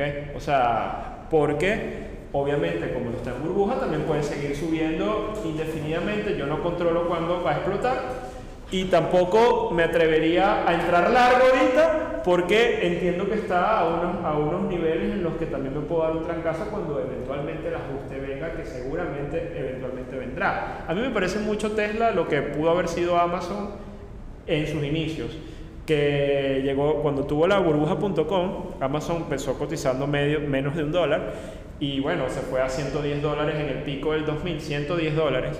Y después que explotó la burbuja.com, se fue a 5 dólares. O sea, Amazon de estar en 110 dólares, se fue a 5 dólares. No quebró la compañía, siguió Jeff Bezos generando valor. Obviamente estaba inflada, pero era una buena compañía. Entonces, puede pasar algo similar en Tesla, no lo sé, pero puede ser que haya valor, que haya una buena compañía que está hiperinflada, que necesita un ajuste, y si tienes la paciencia, eventualmente pudiera llegar una oportunidad de compra más adelante, pero ahorita yo no la veo. O sea, y de hecho ni siquiera diría hay que chortearla con furia porque tampoco, también entiendo que hay un sentimiento de gente alrededor de esa compañía que puede hacer que el upside todavía continúe. Esa es mi humilde opinión en Tesla. Con respecto al S&P y a los otros mercados, bueno, ya tú, ya tú sabes lo que me pasó en el 2019, yo sí los veo inflados, no se han explotado, no han corregido, como dice Alex, técnicamente están arriba de todas las medias móviles, está en una tendencia alcista, que están sobrecomprados si no están, las valoraciones están solamente más bajas, o sea, el mercado todavía está más caro que en el 29, pero un poquito más barato de lo que estuvo en el 2000, o sea, pero estás en ese rango donde al final él puede seguir subiendo si quiere, o sea, porque al final el mercado hace eso. Entonces yo también con el S&P estoy wait and see, ni estoy entrando largo sí, y tampoco estoy activamente shorteándolo, sino que estoy yendo a otros activos donde la visión está más clara para mí como trader. Entonces yo estoy viendo más claro el oro, estoy viendo más claro algunas monedas, estoy viendo más claro lo que pasa con el dólar, tengo más convicción. Y el S&P lo estoy trabajando con cuidado ahorita mismo. A ver, solo un comentario. O sea, Tesla es solo una acción. Hay sí. 700.000, 500 más acciones. Y cuando, cuando tú tienes tanto ruido respecto a una sola, yo creo que le hace a uno desafortunadamente perder el foco de lo que está pasando en el mercado.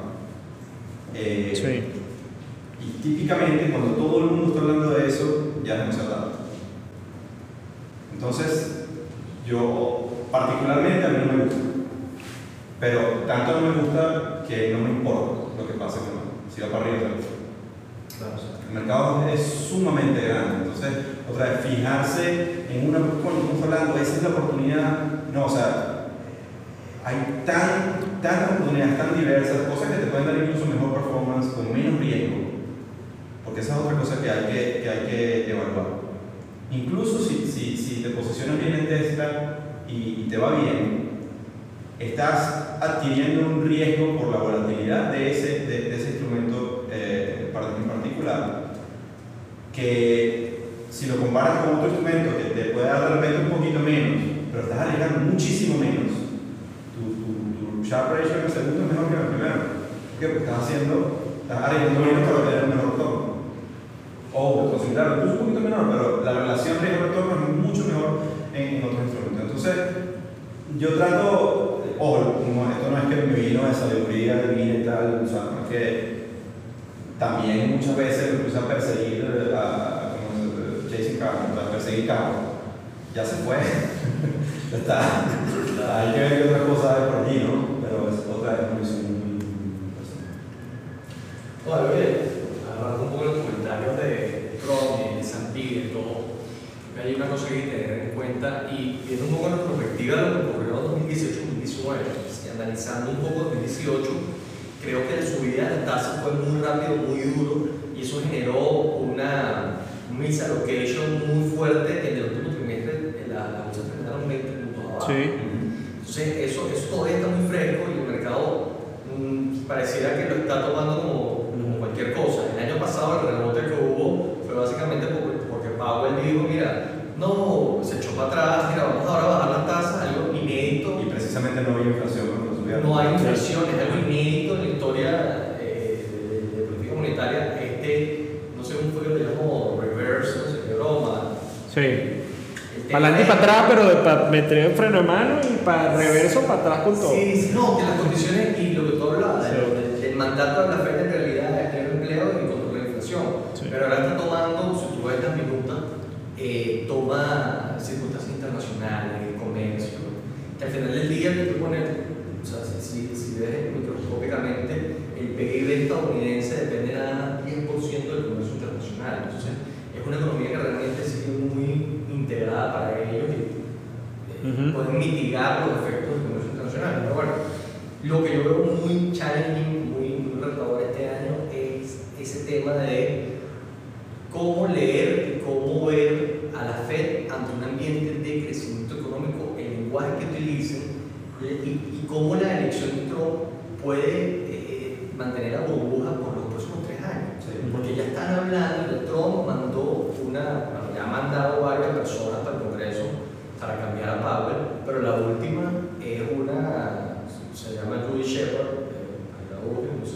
Super Dovish, así de esa.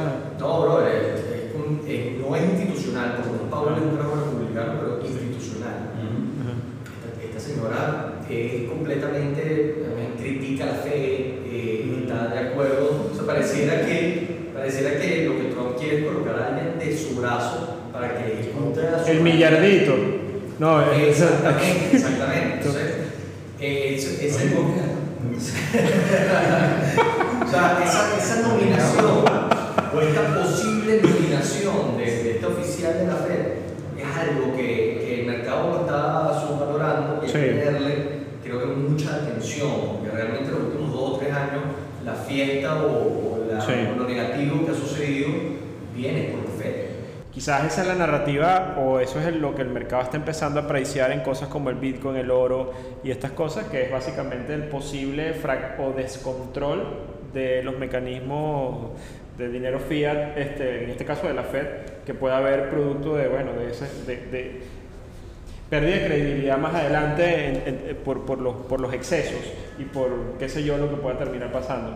Pero puede venir ahí. Eso no significa que las acciones tengan que caer ni nada de eso, pero puede ya el oro estar contando esa historia, o, eh, las mismas cripto pueden estar contando algo de esa historia. Y mira, o sea, al final es parte de la apuesta porque es una competencia. O sea, el día de mañana se vuelven locos, o sea, y la Fed se empieza a, a desmontar o hay un tema de pérdida de credibilidad y bueno, ahí vas a tener un tema, un tema de ajustes en los mercados brutales, pues, o sea, brutal digo, se puede generar una inflación desalocada que no hay, pudiera venir temas estan- estanflacionarios, no lo sé, pero sí hay un tema ahí, además de- hay toda una narrativa también de desdolarización por un tema de las sanciones de Estados Unidos, no solo Venezuela, sino Estados Unidos, el resto del mundo, Pero Rusia, Irán, sí. Rusia, exactamente. Entonces, ah, bueno, ellos juegan también, ellos tienen un, una- eh, un plan y una manera de también de entender la dinámica económica y tienen su, su, su, digamos, sus mecanismos y ahí, por eso, uno no puede exclusivamente siempre pensar que, que Estados Unidos va siempre va a estar bien, o sea, también puede ser vulnerable eventualmente por los efectos de, o al revés, puede ser súper resiliente y continuar. O sea, los riesgos están ahí, pero eso que dices de la Fed, por eso es que Powell yo creo que él ha tenido como que súper desafiante el tema, porque como Trump le habla directamente, lo pone en Twitter y además ya, es el, ya prácticamente es casi que culpable de todo lo que vaya a pasar en el mercado, esa barajita ya Trump la tiene. Por eso es que aquí yo pongo, les pongo una, les agrego un elemento adicional dentro de la visión que pueden tener todos. Yo comparto la idea de que yo creo que Trump va a ganar. O sea, estoy dentro de ese consensus view y creo que también la idea es, obviamente, Trump, su éxito, su mecanismo de propaganda es el S&P y el Dow Jones. O sea, eh, cada vez que hace nuevos high es un, es un tweet que pone y esta es la mejor economía del mundo y mira, eso es su propaganda. O sea, por supuesto no la va a abandonar. O sea, no, no, no.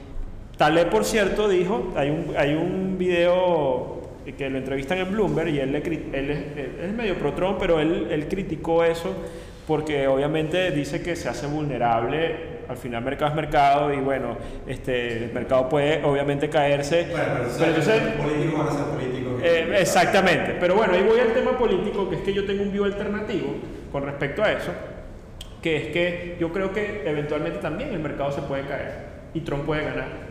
O sea, yo tengo esa visión. Eh, porque creo que el mercado puede caer y van a haber unos culpables para eso, que no va a ser Trump.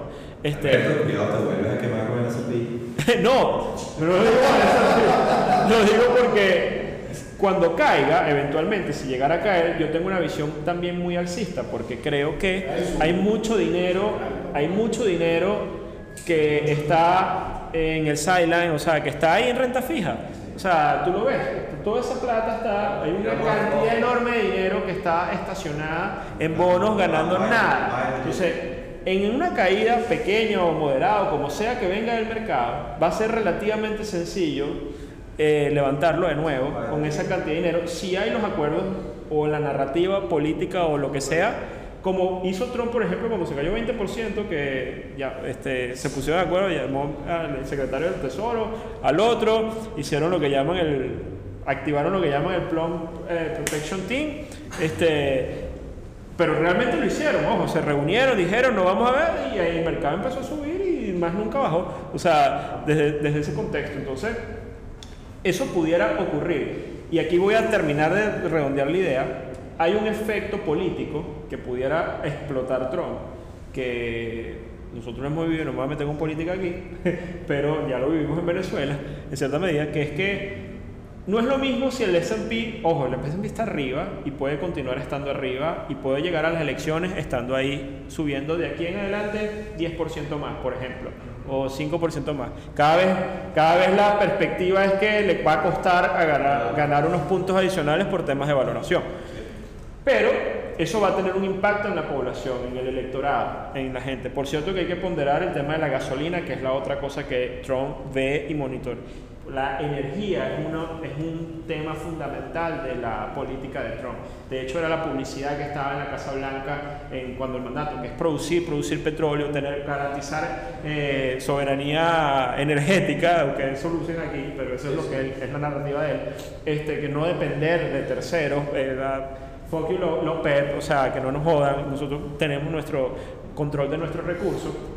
Y eso lo han venido haciendo y lo han hecho bien. Y bueno, está la producción en máximos históricos y la energía está controlada de alguna manera. Y ustedes ven que Trump, cuando hay un tema geopolítico, que hubo el tema con Irán, que la gente decía guerra, tercera guerra mundial, al final se aplacó salió, no, ¿saben qué? Bueno, matamos al tipo, pero No, queremos, no queremos un conflicto, no, queremos, no quieren que el petróleo se dispare tampoco, porque no quieren el precio de energía de la gasolina demasiado cara en un año electoral. Eso no lo va a querer Trump. Pueden estar seguros que eso no lo quiere porque está estudiadísimo que el impacto en el electorado en Estados Unidos es mucho más poderoso lo que gastan por el tema de la gasolina eh, digamos, lo que el bolsillo que hasta la misma reducción de impuestos que pueden tener en, un mismo tema.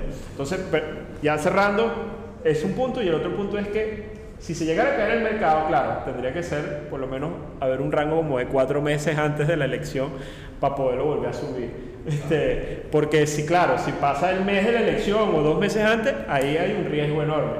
Pero si se te cae el mercado ahora y seis meses antes de la elección, con ese poco de dinero, al final Trump va a culpar a Powell, va a decir, miren, se cayó el mercado porque este tipo no hizo esto, porque, o porque Sanders, porque el electorado quiere al socialista o lo que sea, y nosotros venimos y salvamos y al final el mercado cierra 2% más arriba de donde está hoy, pero viene desde un drawdown eso tiene un impacto muy poderoso en el electorado como que, bueno, salvaste el mercado. O sea, que también tiene, que tiene.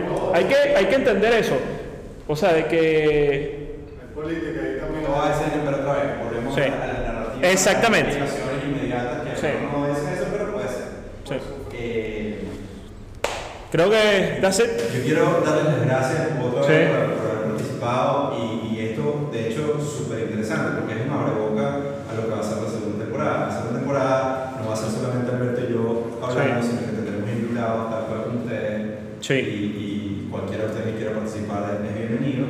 Se conectan con nosotros a través de la y es, ah, es exactamente esto mismo. Las visiones, las experiencias, para que otras personas puedan eh, sentirse identificadas y puedan expandir el conocimiento y, y crear esta gran comunidad que yo voy, a, yo voy a hacer algo con tu permiso, a comprometer de una vez a, Alex, Alexander, que lo queremos entrevistar en, la, en el podcast para que él también, pero de una vez te comprometo para el próximo, el, vas a ser nuestro entrevistado en el primer episodio de la segunda temporada y obviamente lo que queremos es ya después en esto, como, dice, como dice Eduardo, ya nosotros hemos hablado mucho de nosotros, este, es, es conocer sus historias este, y, y este es su, bueno, este, este, podcast de ustedes, o sea, y esta conversación que siempre le llamamos Eduardo y yo, son bienvenidos, pues, o sea, y de verdad nuevamente, eh, lo que él acaba de decir, gracias por tomarse el tiempo esta mañana. Gracias.